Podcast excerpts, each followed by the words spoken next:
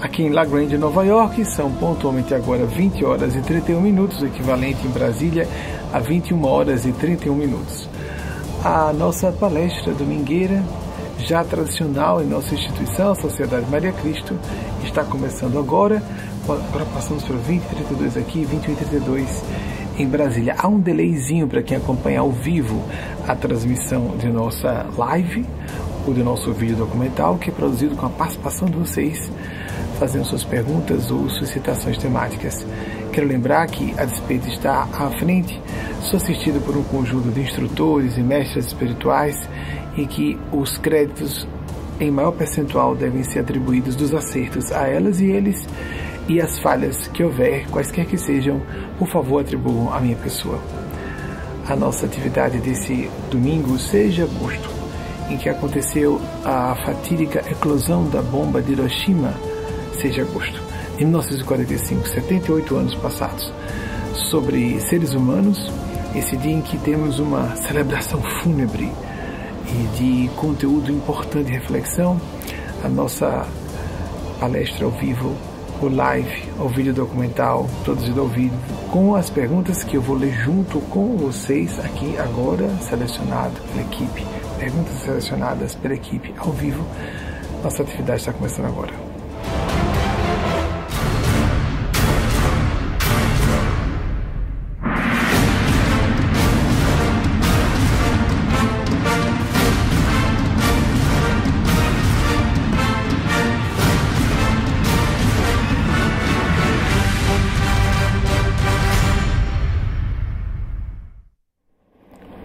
Prolongar muito, vamos começar com as perguntas de vocês, lembrando que é uma triagem de acordo com o interesse coletivo e, quanto possível, também temporal, não só impessoal, mas também temporal, que sejam de interesse permanente, para que pessoas que assistam a essa palestra ao vivo num futuro hipotético, qualquer que seja a distância, possam se beneficiar de algum modo também.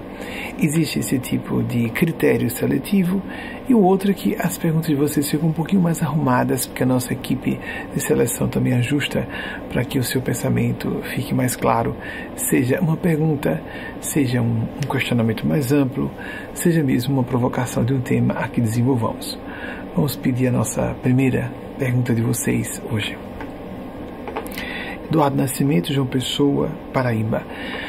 O que poderia ser dito sobre a dificuldade de sentir culpa versus busca por automelhoria? Eduardo, a, a dificuldade de sentir culpa. Primeiro que nós somos levados a nos culpar de tudo, justificar tudo. O ego racional adora buscar justificativas para qualquer erro em que se sinta incorrer ou nem sequer admite que incorreu, mesmo que pessoas acusem de forma muito objetiva e revelem que houve um erro, às vezes crasso. Dificuldade em sentir culpa é uma inclinação à psicopatia.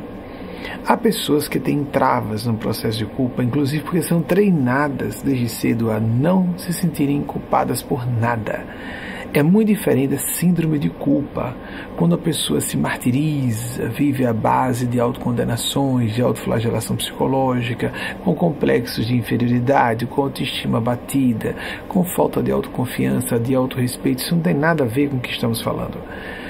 A necessidade de acessarmos a culpa nos leva a transformar a culpa em sentido de responsabilidade.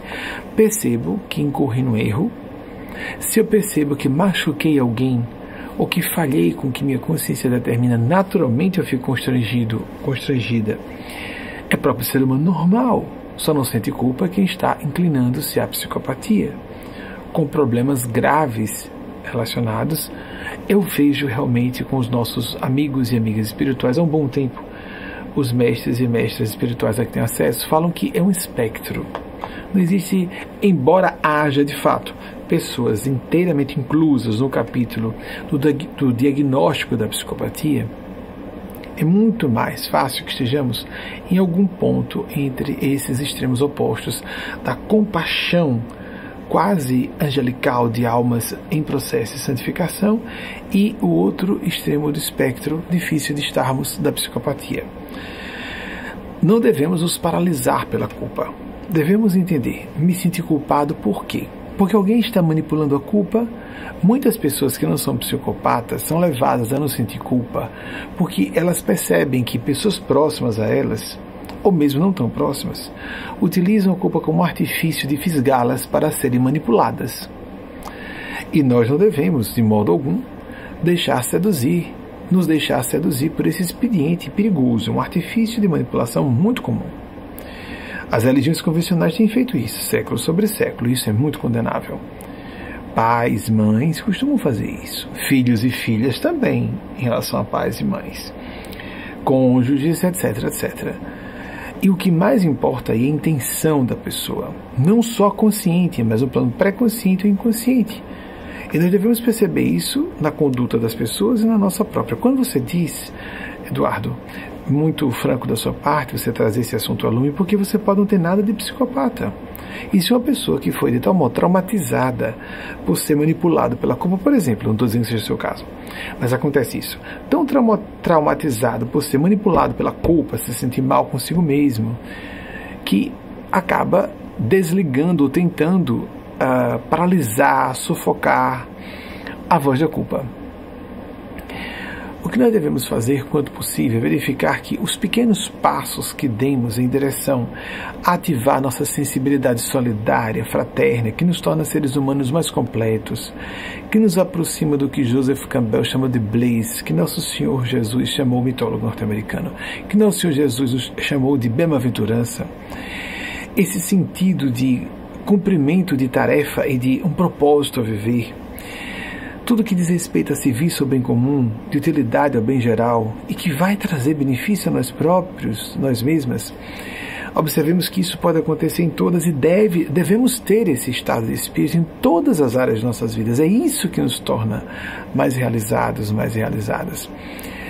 Uma ativista social norte-americana, escritora, ela era relacionada à parte do anarquismo. Quando citamos autores e autoras aqui, não estamos endossando tudo que essas pessoas falaram, mas é muito importante que extraiamos as lições interessantes que essas pessoas trouxeram a lume, ou que destacaram de modo especial, apesar de serem algumas ideias de relativamente recorrentes entre grandes autores e escritoras em diversas épocas e culturas. Então, disse essa autora Dorothy Day, que viveu entre 1897 e 1980. As pessoas perguntam qual o sentido dos pequenos esforços que façamos. E elas se esquecem que é quando colocamos um tijolo sobre o outro, um de cada vez, ou, ou damos um passo em pós outro, um de cada vez, que nós podemos realizar alguma coisa. Não esperemos grandes transformações de nossas almas da noite para o dia, porque as mudanças estruturais são trabalhosas. Nós vamos mexer nas vigas e pilares fundamentais do nosso psiquismo, isso às vezes demanda reencarnações sucessivas, mas nós não devemos nos acomodar. É, não há nenhum valor de modéstia, humildade, a pessoa dizer eu sou pecador mesmo, sou pecadora mesmo, e assim nos entregamos nos entregar a tendências viciosas é extremamente perigoso. Há consequências para isso. Nós podemos até fazer uma gerência. Não posso fazer uma mudança imediata, mas vou fazendo o possível para me aclimatar a uma nova filosofia de vida que respeite os meus defeitos, minhas limitações. Quanto possível, eu remonto as causas daquilo, da ação ou inação que me gera culpa, removo a causa ou transformo a causa em uma, um vetor, vetor psicológico que me faça agir bem e me comprometo a me compensar pelo mal que eu haja feito ou pelo bem que eu haja deixado de fazer. E como vamos fazer o trabalho de automelhoria sempre dessa forma? Culpa, medo, ciúme, inveja, quaisquer problemas que encontremos em nós próprios, nós mesmas, temos que enxergar nossas falhas. Essa ideia de que baixo astral ficar vendo os próprios defeitos é estúpido e perigoso para nós próprios, nós mesmas. Nós enxergarmos as limitações. O que há de dificuldade em nossas almas são como uh, partes das muralhas, da fortificação de nossas almas que estão derrubadas nós temos que levantar novamente a, a parte dessas muralhas que caíram, e colocarmos vigilância naquelas partes da muralha dessa cidadela que nós somos, sempre sitiada por forças do mal, mas com a força celeste sempre nos acompanhando. Os norte-americanos e norte-americanas são muito otimistas normalmente. Os europeus acusam-nos, acusam-nas de ingenuidade. Eu não vejo isso. Apenas são mais otimistas e por isso são realizadores, realizadoras mais expressivos, expressivas em suas atividades em todas as áreas de conhecimento e ação humanos. E numa certa ocasião eu me bati com um pensamento de uma autora que dizia assim: Olhe, eu por enquanto eu não estou buscando ser perfeita. Até lá eu me contento em ser incrível. Então, nós brasileiros, com o nosso tom mais pessimista, mais questionador, ficamos, parece que, no meio termo entre a cultura europeia, cine, nihilista cínica, ou cínica nihilista, existencialista, ateia materialista, entre esse extremo sombrio de visão de mundo e essa uh, clareza, às vezes, que ofusca a nossa percepção é, mais fiel da realidade como ela é, que norte-americanos e norte-americanas costumam adotar, pelo menos como ideal. Você pode o que você quiser, etc. Só você tem um sonho. Às vezes sonhos se convertem em pesadelos. Nós devemos buscar uma visão da realidade mais completa possível e essa visão mais completa necessariamente será complexa e nós veremos com frequência paradoxos, porque a realidade humilde é paradoxal em vários aspectos. E a, psico, a maturidade psicológica nos leva, já falamos aqui ah, inúmeras vezes isso, nos leva a tolerarmos maior quantidade e extensão e profundidade de manifestações de ambiguidade enxergarmos o claro escuro nas pessoas, não nos deixarmos impressionar demais por momentos menos felizes nas nossas e nas vidas de outras pessoas, de não termos algo planejado, realizado. A imprevisibilidade é inerente à condição humana. É inelutável encontrarmos situações que nos peguem de surpresa. Isso é próprio da existência, não só de seres humanos, de seres pré-humanos e supra-humanos apenas vamos começando a TV, pela inteligência, pela precognição, pela experiência, pela maturidade adquirida também, pela experiência, são coisas diferentes, é o conhecimento adquirido pela experiência, a maturidade psicológica desenvolvida com a experiência, desta reencarnação de outras vidas físicas e dos períodos entre vidas físicas, os períodos intermissivos. Mas eu gostei muito. Vejam, entre a visão otimista que eu acabei de falar sobre norte-americanos norte-americanas, um escritor que viveu entre 1922 e 1998, William ah, Geddes, Geddes, William Geddes, ele disse: a gente fala muito sobre a política corromper, o poder corromper, não é? Não é o poder que corrompe as pessoas, são as pessoas que corrompem o poder. Eu achei isso muito bom. Um insight bastante interessante, não é? Porque existem pessoas visivelmente idealistas que buscam posições de poder na política convencional, política partidária mesmo. Posso falar como uma pessoa que não é envolvida em absoluto com essa área. Existem pessoas que são afortunadas, então, por exemplo, com, são extremamente endinheiradas e que são pessoas bem intencionadas, que têm a satisfação de gerar empregos, de ajudar pessoas com a sua abastança material.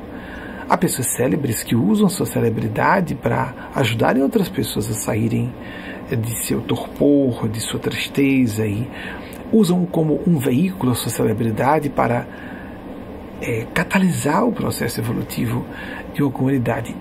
Pessoas muito, muito célebres dificilmente Normalmente, quando a pessoa está na extrema celebridade, ela está reproduzindo, às vezes propositalmente, não é? O que as pessoas querem ouvir. E mesmo quando parecem contrariar, estão querendo cativar uma plateia maior. É uma indústria. É uma indústria. Não necessariamente são desonestas por causa disso. Apenas funciona assim. Quase sempre as pessoas que estão à frente do seu tempo não serão muito célebres, não serão muito populares ficará suspeito quando a pessoa está entrando muito em sintonia com o pensamento de sua época. Mark Twain, que era bastante sarcástico, autor norte-americano, que veio óbito aqui em Connecticut, próximo desse estado, que estamos no estado de Nova York. Ele disse: quando você começar a pensar com a maioria, 1835, 1910, Mark Twain. Quando você começar a se vir pensando junto com a maioria, pare e reflita. É hora de parar para refletir. Se você está com a maioria, provavelmente está errado, é isso que ele quis dizer. A maioria quase sempre não tem razão. que triste, né?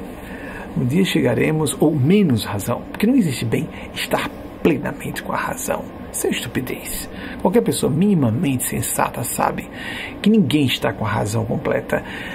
Mas o ego nos vicia a querer estar com a razão. Todo pulso, a qualquer pulso, a qualquer força, a pulso. Permitam, esse assunto eu sei que fere todo mundo, ok? Vamos retornar. O ego nos leva a querer estar com a razão a pulso, de qualquer modo. Não dá eu tô certo, eu tô certa. Se alguém não me entende, é inveja, pobrezinho de mim, tão bem intencionado, bem intencionada. Hum. Vejamos com suspeita essas atitudes. Complexo de vítima. Pessoa sempre pobrezinha, coitadinha. Sempre ela está sendo vitimada. Sempre as intenções são as melhores. E começa então a ser infiltrada, recebe infiltrações de vozes do mal que começam a apresentar justificativas para todas as suas atitudes que estão descambando na direção do mal.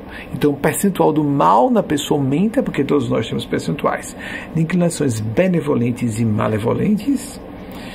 E até que a pessoa cometa um erro muito grave logo adiante, porque já está completamente manietada por gênios tenebrosos, por gênios do mal. Porque sempre alguém pior que nós quando escolhemos o caminho do bem ou temos uma prevalência de sintonia com o bem, tanto quanto sempre alguém pior, se sintonizarmos com o mal, quando há predominância para o mal.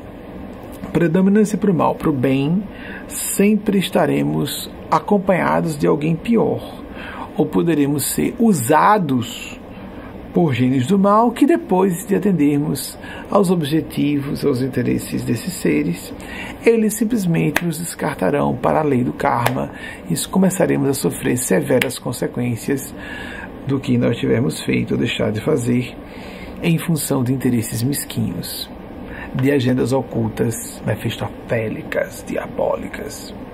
Temos que estar muito atentos e atentas, porque ninguém está indene de escorregar dessa forma e sofrer severas consequências por seus desatinos.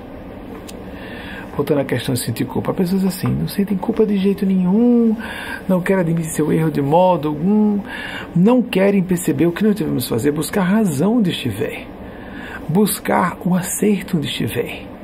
Ninguém está proprietário, exclusivo, não existe isso, não é proprietário da razão o dom da verdade, a dona da verdade. Isso existe.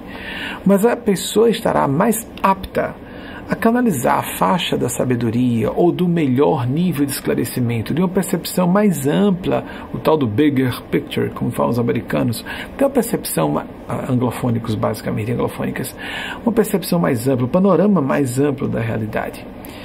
Ter um acesso a um panorama mais amplo da realidade, mais profunda, mais acurada, percepção de eventos, de pessoas, se nós estivermos expostos, dispostas a buscar sinalizações de o que é o acerto e do que, e do que é o erro, não de acordo com o que nos agrada. Por exemplo, é, numa certa ocasião, um radialista, eu não me recordo se ele trabalhava em TV ou em rádio, na segunda metade do século passado, vamos ir para cá. Ele estava fazendo um voo de Recife a São Paulo em Recife, indo a São Paulo, São Paulo capital, que é, o irmão dele mais novo havia falecido. Ele teria que dar essa notícia aos pais. Era uma pessoa que já trabalhava um bom tempo, era popular, era célebre na área da TV ou, e do rádio. Eu sei que na, era na área esportiva. E perdoem a falha de detalhes na narrativa. O que importa mais é o conteúdo. Vejam só. Ele tomou o voo e ficou preocupado como falar com os pais a respeito.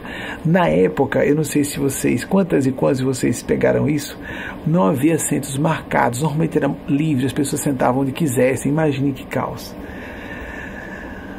era muito elitizado, o voo, é, as passagens aéreas eram muito eram pouco acessíveis a classes menos favorecidas e o Brasil é muito elitista. Então, as madames e madamos permitam, permitam, queria fazer um neologismo é, pejorativo, porque o nosso elitismo brasileiro é perverso. Cheio de caprichos, né? Muitas vezes as pessoas as, as companhias aéreas liberavam para que as pessoas ficassem mais à vontade dentro dos seus delírios de pretensa superioridade. Muito bem. Então, nesse voo, eu peguei o tempo, inclusive, de transição. Assento livre, assento não é livre, até que ficou assento marcado. Então, nesse dia, pelo menos foi assim que eu acompanhei. Me desculpem qualquer falha, porque eu peguei já a parte muito mais em que os assentos eram definidos. E nós tínhamos que obedecer o assento definido. E eis que esse sujeito, porque o assento era livre, resolveu se sentar no fundo do avião para que nem vi, ninguém visse a sua comoção. Ainda mais aquela educação do passado, do século passado, dos homens que não podiam chorar, etc. A uma certa altura ele vê na direção dele vindo Chico Xavier. E havia um assento ao lado dele. Chico Xavier se sentou ao lado dele. Olá, fulano, sem ele ter sido apresentado. Olha, eu vim aqui para lhe dizer que é, seu irmão veio a óbito porque teve o merecimento de não passar por certos sofrimentos. Então ele teve a existência, não nessas palavras exatamente, a existência física caçada. Aqui na nossa organização Movimento chamamos de cassação existencial. Nós não somos kardecistas, com todo respeito, aquelas e aqueles que são profitens do espiritismo kardeciano. Consideramos Kardec um grande cientista do fenômeno mediúnico. Nós somos basicamente cristãos e espiritualistas de modo livre, aberto. Não interessa a que religião você pertença, que você não seja adepto ou adepta de nenhuma religião.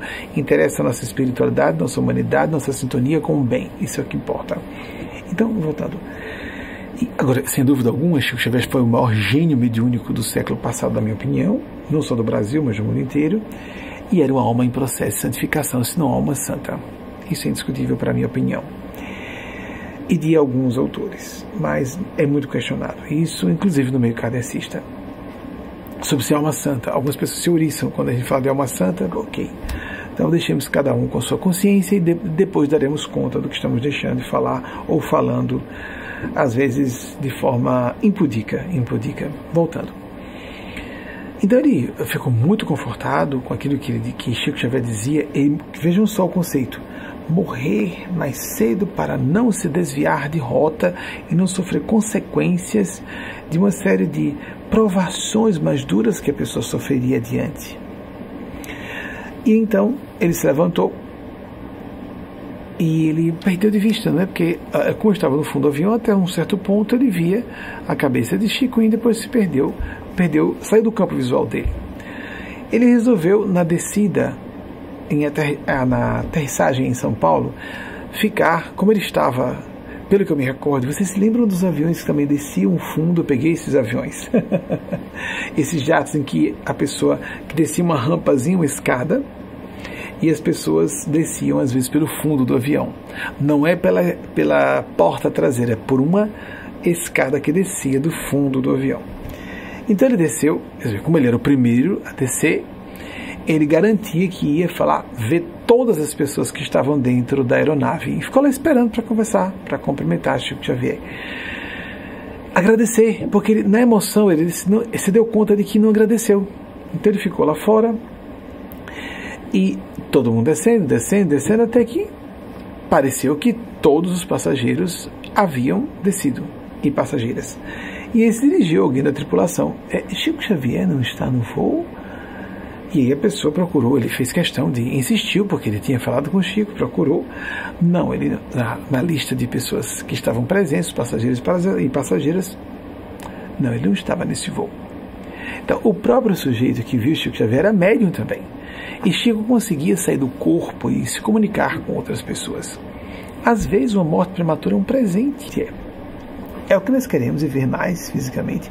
Que nós vivamos, sem dúvida, a encarnação é um prêmio, é uma, uma dádiva especialíssima. Que nós tenhamos uma encarnação quão longeva for possível, com a saúde mínima possível, até bem-estar para que nós não adoeçamos e possamos ter uma boa sintonia. O mal-estar constante faz com que a pessoa perca a sintonia com o bem ou favorece a perda da sintonia com o bem. Temos que estar relativamente bem, física e psicologicamente, mas o que nós mais devemos pedir é sintonia para servir ao campo do bem, sermos agentes da luz nós podemos ter dúvidas. O quanto eu sou do bem ou do mal? Pessoas muito autocríticas vão ter dúvidas. E aí, quando chegar do outro lado, como é que eu vou ser avaliado, analisada pelos guias espirituais? Não sabemos ao certo. É uma caixinha de surpresas. Só quando chegarmos lá que vamos saber realmente o quanto, está, o quanto estávamos acertando ou não. Mas normalmente nós seremos aplaudidos pelo que as pessoas, em média, condenam e poderemos ser repreendidos por aquilo que as pessoas homenageavam ou achavam que era um grande acerto. Hoje é mais fácil nós falarmos sobre isso, né? Pessoa boazinha, sempre amavelzinha, sempre sorridente, e submissa e conveniente. Essa pessoa às vezes é só falsa, ou só cômoda. Isso é um comodismo, não é? Mas a pessoa que está representando as forças do bem quase sempre contraria com frequência o establishment, as opiniões do Zeitgeist. Às vezes, eh, a cultura organizacional da instituição, de um ambiente, de uma família, nós queremos, isso é o que eu sugeriria a você. Em vez de pensar em mais fortuna ou títulos, quando uma pessoa está na beira da morte, não pense em Ai, deveria ter adquirido mais títulos, deveria ter trabalhado mais, deveria ter estudado mais. A pessoa só pensa: meu Deus, eu não fiz o que meu coração pediu, minha vocação me chamou para uma atividade, eu não me dediquei a ela. Fiquei preocupado com o prestígio da outra atividade. Meu Deus, eu não tratei meus entes queridos como deveria tratar. Meu Deus, eu não me dediquei a uma atividade ao bem comum como deveria. Meu Deus, eu me apaixonei por uma pessoa e eu não me declarei para ela era a mulher ou o homem da minha vida.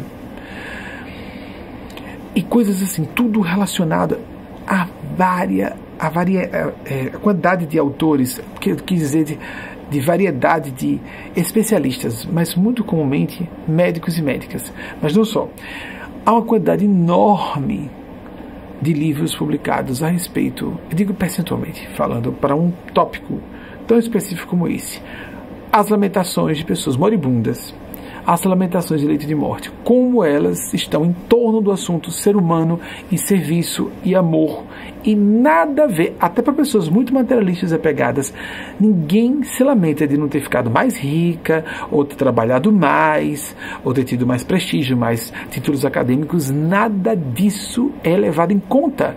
Na hora da verdade, na hora do vamos ver, as pessoas botam a mão no coração, na consciência, o que foi que eu fiz na minha vida? Tarde demais para reaver.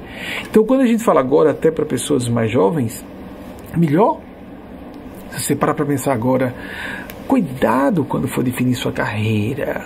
Cuidado para não corresponder expectativas de papai, mamãe, tio, titia, família, sociedade. Sim, a gente deve observar. Mas se as pessoas realmente são nossas amigas, vão respeitar nossas opiniões, nossas escolhas. Na hora de contrair núpcias, ou de, mesmo que você não oficialize um casamento, mas na hora de se envolver com alguém, Ouça sim a opinião de outras pessoas que podem ajudá-lo, ajudá-la a ver algumas falhas daquela pessoa, algumas falhas de afinidade importantes até de caráter, mas em última análise é você quem tem que decidir com quem vai ficar. No relacionamento profundo, em certos círculos de amigos e amigas, ou para um relacionamento conjugal, constituir família, ainda que tenha ou não filhos biológicos adotivos, o casal, quando nos uh, uh, casamos com alguém, haja, repito, eu sou casado no civil com meu esposo, mas a pessoa não precisa casar sendo heterossexual, homossexual que seja, não interessa, ou bissexual. Seja, sendo casamento igualitário ou não. Mas se há uma relação séria, isso é constituição de família. Isso ser feito de acordo com o interesse de outros. Não, mas é porque não pega bem, né? Casar com uma pessoa do mesmo gênero. Sabe o que pega? Pega falso. Se as pessoas sabem que alguém é gay, porque não tem como esconder muito, fica óbvio, aí a pessoa passa só de desonesta. Ah, ah, acabou, gente. Acabou. Algumas pessoas apenas perceberam e outras não. E tem gente que quer viver à base de sustentar uma vida frustrada infeliz para dar satisfações à sociedade. Por favor, isso é tão estúpido tão mesquinho, tão imaturo, infantil, frágil, psicológica e moralmente. Não faça isso. Você que, mesmo que você já tenha tomado algumas decisões, refaça suas decisões, podemos recomeçar. Vivemos uma era em que tudo é permitido recomeçar. Vida acadêmica, você se graduar, você se especializar em outra área, escolher um emprego que remunere menos você, mas que diga ao seu coração que aquilo é o que você realmente veio fazer nessa existência física, estar com um círculo de amigos que realmente com que realmente quer estar. Eu me recordo que eu às vezes de pessoas mais próximas, desde a minha adolescência eu tinha isso. A mesma infância, mas na adolescência, a medida que eu fui me tornando eu mesmo, o corpo amadureceu e eu, biologicamente, quero dizer, fui ficando adulto, manifestava a mim mesmo com mais clareza tinha uma pessoa próxima a mim que dizia: Isso é um absurdo, você se aproxima das pessoas e de repente se afasta. Assim, mas é claro, mas eu descobri que não era amiga. Não, mas não está certo, você cativou a pessoa, tem que manter. Não, não, não, não, não. Se eu descobrir que a pessoa é mau caráter, eu me afasto. Ou que eu não tenho as afinidades que eu imaginava, eu me afasto. Mas a pessoa está triste porque você se afastou. Hello? Eu não vou manter uma amizade apenas porque é social ruptura de relacionamentos, afastamentos são coisas inevitáveis. Eu, por exemplo, vim para os Estados Unidos sem muito gosto pessoal. Os espíritos me trouxeram quase pela gola. Mas era para ser. Tinha anúncios desde a minha uh, infância sobre isso, que eu não percebia como, desculpem, avisos precognitivos. Depois da adolescência foram ficando mais fortes e eu negava para mim, negava muito que vinha para aqui, na juventude, as precognições ficaram mais fortes. A primeira vez que eu perdi a consciência longamente, num transe, foi relacionado a vir para cá, e eu dizia que perdeu a consciência, mas não dizia o que aconteceu, porque eu estava resistente, eu não queria. A experiência, quando eu descobri que era que tinha orientação sexual para pessoas do mesmo gênero, eu não quis, eu não gostei. Quem vai escolher alguma coisa que na minha época, eu nasci em 1970. Eu não tenho bivalência, não sou bissexual. Quem diz que algo assim é do agrado da pessoa? Temos atenção para essas estupidezes, porque tem pessoas que têm a mesma orientação que eu e mantêm casamentos de fachada. Isso é escolha de cada um, cada uma. A pessoa está feliz mesmo? Se estiver, ok. Ajustou-se, ok. Mas existem vários graus de acerto. E será nossa consciência sem capricho de querer estar certo. Certo? sem desculpismos, sem malandragens autoaplicadas. Não é? Nós, na câmara secreta da nossa consciência, nós sabemos se estamos realmente com a intenção de ser, fazer o bem a outras pessoas ou não, ao nos escondermos. Eu acredito que falar isso publicamente é um grande benefício para jovens, principalmente jovens. Havia muito mais suicídios do que há hoje entre LGBTs, é a minha opinião, isso é empírico, isso não é científico você pode discordar à vontade. E nós precisaríamos sair um pouquinho, não é? Dessa loucura de, por exemplo, você falou sobre sentir culpa os defeitos, né? Eu não quero sentir culpa, eu não quero ver esse defeito. Não, deixe de baixo astral, vamos olhar coisas boas. Um autor canadense, Leonard Cohen, Cohen, essa, acho que é essa a pronúncia, viveu entre 1934, nessa última encarnação, e 2016. Ele era escritor, compositor, cantor canadense. Ele disse alguma coisa uh, que me pareceu. Uh, soltou uma, uma máxima, não entender, uh, luminosa. Ele disse: em tudo há rachaduras. Em tudo há rachaduras. Mas é pelas rachaduras que entram a luz. Os nossos maiores defeitos, eu citei Joseph Campbell há pouco, a nossa caverna mais escura, aquilo que a gente mais teme, onde está o nosso maior tesouro. Fiquemos alertas. Será que é um defeito mesmo? Uma característica que me define? Eu, por exemplo, na infância, ouvia vozes dos espíritos e morria de medo. Me pelava de medo de ver os espíritos e ouvi-los. Via menos, ouvia muito mais. A psicovidência, infelizmente, veio mais tarde. Ouvia com frequência, incorporava-os com frequência sem perceber, escrevia em, em situação supranormal, mas a psicovidência veio mais tarde felizmente. E eu morria de medo, adorava, tinha um fascínio pelo assunto, mas não queria eu mesmo ter contato. Era a minha caverna escura, era o tesouro da minha alma. Não era um, um projeto, um sonho de vida, de jeito nenhum. Era um horror, era, era fascinante para mim. Eu me interessava pelo assunto.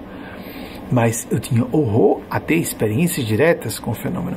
Cria completamente, porque a quantidade de testemunhos é, é óbvio que essa quantidade de testemunhos gigantesca revela um fenômeno é, irrefutavelmente real. Immanuel Kant fala sobre isso, já citei aqui alguma vez, um dos maiores gênios do milênio passado, o filósofo prussiano que viveu entre 1824, 1724 e 1804. Ele era tão metódico que as pessoas ajustavam o relógio quando ele passava para fazer o seu passeio da tarde, das três da tarde. Pelo que eu me recordo, das três da tarde. Ele disse: quando nós ouvimos essas histórias sobre fenômenos sobrenaturais, nós, isoladamente, nós vemos muitos motivos para questionar. Mas, observadas em conjunto, fica evidente que se trata de algo real. Algo sensato e simples assim, uma conclusão simples assim. E garanto a vocês, como pessoa que pesquisa, estuda e vive o assunto há décadas, 35 anos nesse ano, completei em abril, sou em contato com espíritos de Inespásia e seus amigos e amigas, geralmente um médium se liga a um espírito em particular, é uma área dificílima. Ninguém inveje por Cristo, seja um fazendeiro que seja remédio aqui embaixo, no plano físico, facilmente nos intoxicamos com energias, emoções e forças contrárias, é claro. A Terra é uma gracinha, como a gente sabe, a nossa humanidade é uma gracinha, não é? O correto é, com mediunidade ou sem mediunidade, uh, você vai ouvir o que seus guias espirituais querem, você vai atender o seu destino se você, na melhor expressão, que é linhas hipotéticas de destino, seguindo a escuta de sua consciência.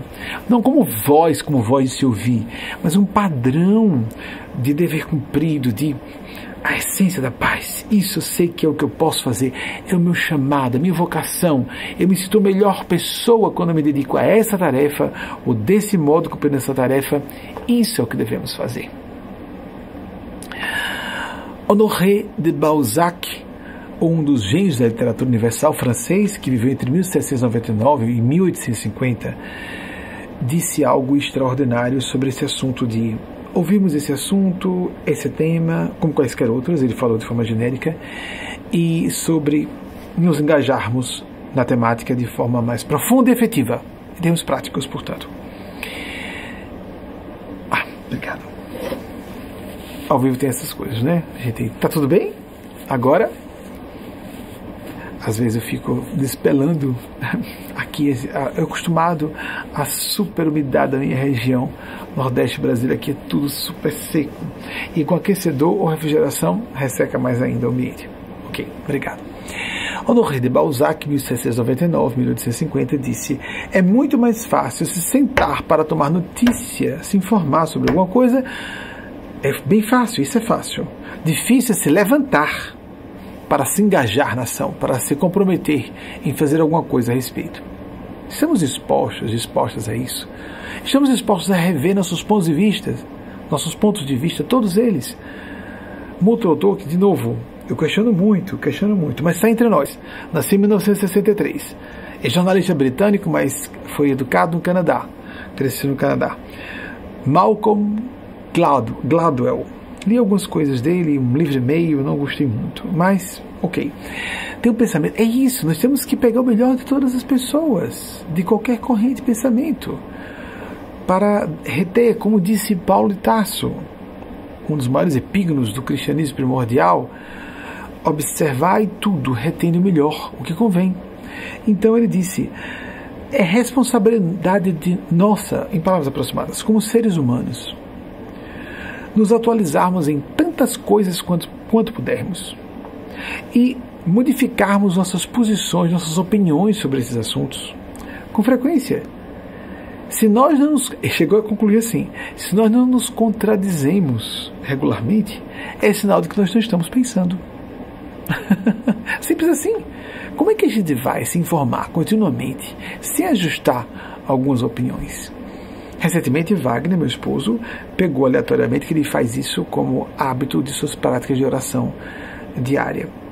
Oração diária, a prática de oração e meditação, que na nossa organização, organização Movimento pede-se que a pessoa faça pelo menos 15 minutos por dia. Wagner, eu sugeri que, como pessoa que reside comigo, não fizesse menos de 30. Ele aumentou para 45, e às vezes passa de 45 minutos. Mas antes disso, ele faz uma leitura e só faz um sorteio busca no aleatório do nosso site, encontrou lá uma fala que não está mais ajustada à principiologia da nossa instituição. É, modifico, o que, que eu faço? Ponho no uh, inacessível público, inacessível público. Ah, o texto está desatualizado, simples assim, desatualizado. Hoje estou despelando olhos vistos. Extraterno, ah meu Deus do céu, Vamos ver, ajustar toda forma. Eu sou a deselegância, na minha opinião, deselegância em pessoa. Mas é a formalidade da convenção. O terno significa que estamos falando coisa séria. É pelo menos mais fácil, né? Porque mulheres, para poder escolherem uma roupa apropriada para o dia, às vezes é um vexame. Né? Vocês têm muito mais liberdade, por isso sofrem mais. Então, que nós nos abramos a essas perspectivas novas, nos coloquemos a serviço do bem comum e façamos o nosso melhor dia a dia. Eu vou pedir o nosso intervalo, atenção que há uma videomensagem inclusa nesse intervalo. É, ficou encantadora com uma das equipes, uma dupla de amigos, amigos e irmãos, é, Ítalo Cristóvão e César Maciel. Eles fazem um trabalho belíssimo, episódico, geralmente uma vez no mês, e trazem uma mensagem de Eugênia Spazia, normalmente transformada, envelopada na produção audiovisual. Ficou muito bonito. E ao final nós teremos o que tem todas as semanas. Uma videomensagem com a Epístola de Maria Cristo, que dessa vez foi trazida, não. Essa, não, não, não. É da próxima semana que eu já recebi. É uma videomensagem produzida a partir dessa missiva crística proveniente da mãe crística da humanidade, trazida por Eugênia Spazia. Na próxima semana é que essa mensagem, que já foi publicada né, no nosso canal Facebook, nosso, na nossa página Facebook, a mensagem que foi recebida de Mateus Anacleto, com intermediação de Mateus Anacleto. Mas essa de hoje, é, que foi transformada já em videomensagem, ao final dessa nossa preleção ao vivo, foi produzida por outra equipe, outra equipe bem maior, porque é um trabalho minucioso, semanal, é uma pedreira, uma pedreira do bem. Nós podemos, em vez de pedreira, chamar de um trabalho de orivesaria, não é? De garimparmos e depois fazermos o trabalho de lapidar a pedra preciosa, desbastar com cuidado para manter a gema preciosa, os aspectos mais. É, o inaquilatável num trabalho espiritual que nos dediquemos. Vamos passar esse breve intervalo, voltamos logo em seguida. Aqui em La Grande, Nova York, 21 horas e 30 minutos, o equivalente em Brasília, 22 horas e 30 minutos. Vamos passar então a checagem primeiros slides das pesquisas que a nossa equipe de pesquisas não conseguiu fazer durante. É natural, não é? Eu vou falando ao vivo, pessoal não tem tempo hábil de não só pesquisar, confirmar, ainda produzir um slide. Então sempre fica alguma coisa pendente da semana passada, é feito ao vivo, é tudo ao vivo. E por isso mesmo deu tempo de as pessoas produzirem em tempo. Então tem algumas, alguns slides da semana passada, até que entremos naqueles que já conseguiram, que a equipe conseguiu terminar para ser exibido agora do que eu falei e eles foram verificar se os dados estão certos. Acontece, né? De vez em quando atrapalhar uma data, um nome, etc. É isso mesmo. Seguindo, falhas. Uh, oh, lapela direita, minha lapela direita, ponto branco. Aqui, tirei, tá tudo certo, saiu. A minha lapela direita, não é isso? Então, se, me digam se está tudo certo. Vamos passar então aos slides. Eu citei o The Collect Works of, of, Aldous, Aldous Huxley com a edição de 1951, a equipe descobriu. Próximo, por favor. Bertrand Russell, que também era matemático e não só filósofo, era um polímata, não é? Um grande filósofo do século passado, mas que atravessou o século de 1872 a 1970. Próximo, por favor. Enfoque, eu fui para a indústria automobilística, é bem conhecido, mas valeu ainda. Algumas pesquisas eu digo que não é, são necessárias porque são é, informações notórias demais para que a gente diga que sejam checadas, porque são de domínio comum. Responsável, responsável por introduzir o seu modelo T em 1908. Já são dados um pouquinho mais precisos e eu precisava da checagem da equipe, por isso eu autorizei que esse slide fosse exibido a respeito da palestra da semana passada. Próximo, por favor. Florence Nightingale, que veio a óbito em 1910, nasceu em 1820. A dama da lamparina assim foi conhecida, considerada a mãe da enfermagem, e abriu a primeira escola de enfermagem baseada na ciência. Escola de enfermagem quer dizer uma espécie de faculdade de enfermagem. Com muita oposição de médicos, homens, quase todos, né, naquela época. Próximo, por favor. Agora já estamos entrando nos assuntos de hoje. 78 anos hoje, 78 aniversário desse fatídico evento na história da humanidade, muito questionável, mas não dá para assistir a conclusão muito clara sobre isso. A bomba de Hiroshima, 6 de agosto de 1945, foi lançada sobre a cidade de Hiroshima em 6 de agosto, há 78 anos. Próximo, por favor. Dorothy Day, 1897 a 1980, norte-americana, ativista social, escritora da linha político-ideológica e filosófica anarquista. Próximo, os dados estão corretos. Quando não estou entrando em detalhes é porque estão, não estão corretos. William Geddes, 1922 a 1998, escritor norte-americano também. Próximo, por favor. Mark Twain, com frequência cito, gosto muito Mark Twain, 1835 a 1910, autor norte-americano com traço com a veia sarcástica muito forte, morreu em Canérica de fato. A gente passou certo dia pela porta da casa dele, uma emoção boa, né? Mark Twain veio óbito aqui nessa casa. Próximo, por favor. Leonard Cohen, 1834, ou Cohen, 1834. Eu não sei se esse H é mudo ou não, às vezes existem essas arbitrariedades fonéticas na pronúncia de um certo idioma, não é? 1934 a 2016, autor canadense, que além de escritor e compositor também foi cantor. Os dados corretos também. Próximo, por favor. Immanuel Kant, 1724 a 1880. 1724 a 1804. Vamos acelerar Fico preocupado com a hora de vocês, mas não pode. Filósofo prussiano. Grande gênio do milênio, um dos maiores gênios do milênio passado. Próximo, por gentileza. Honoré de Balzac, o gênio da literatura universal. Se não me engano, foi responsável pela introdução eh, internacionalmente do movimento realista na literatura, se não me engano. 1799 a 1950. Um homem extraordinariamente prolífero na sua produção literária os dados estavam corretos. Eu acabei dizendo algumas coisas a mais que o pessoal vai ter que ir na próxima semana trazer mais, né? Aí tá Malcolm Gladwell, que citei há pouco, 1963, nascimento, autor britânico jornalista, criado no Canadá.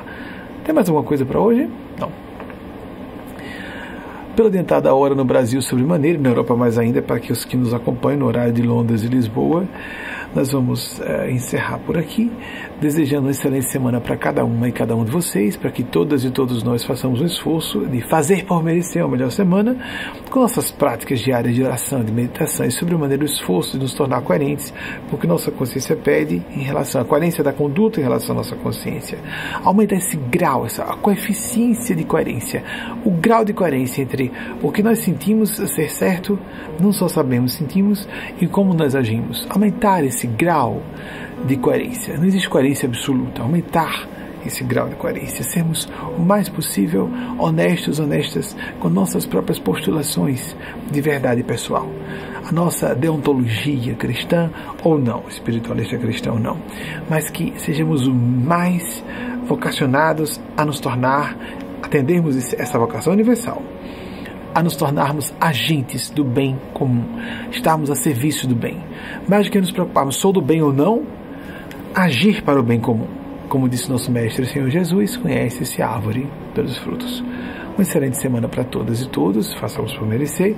Invoco as bênçãos dos Cristos de Deus para todas e todos vocês.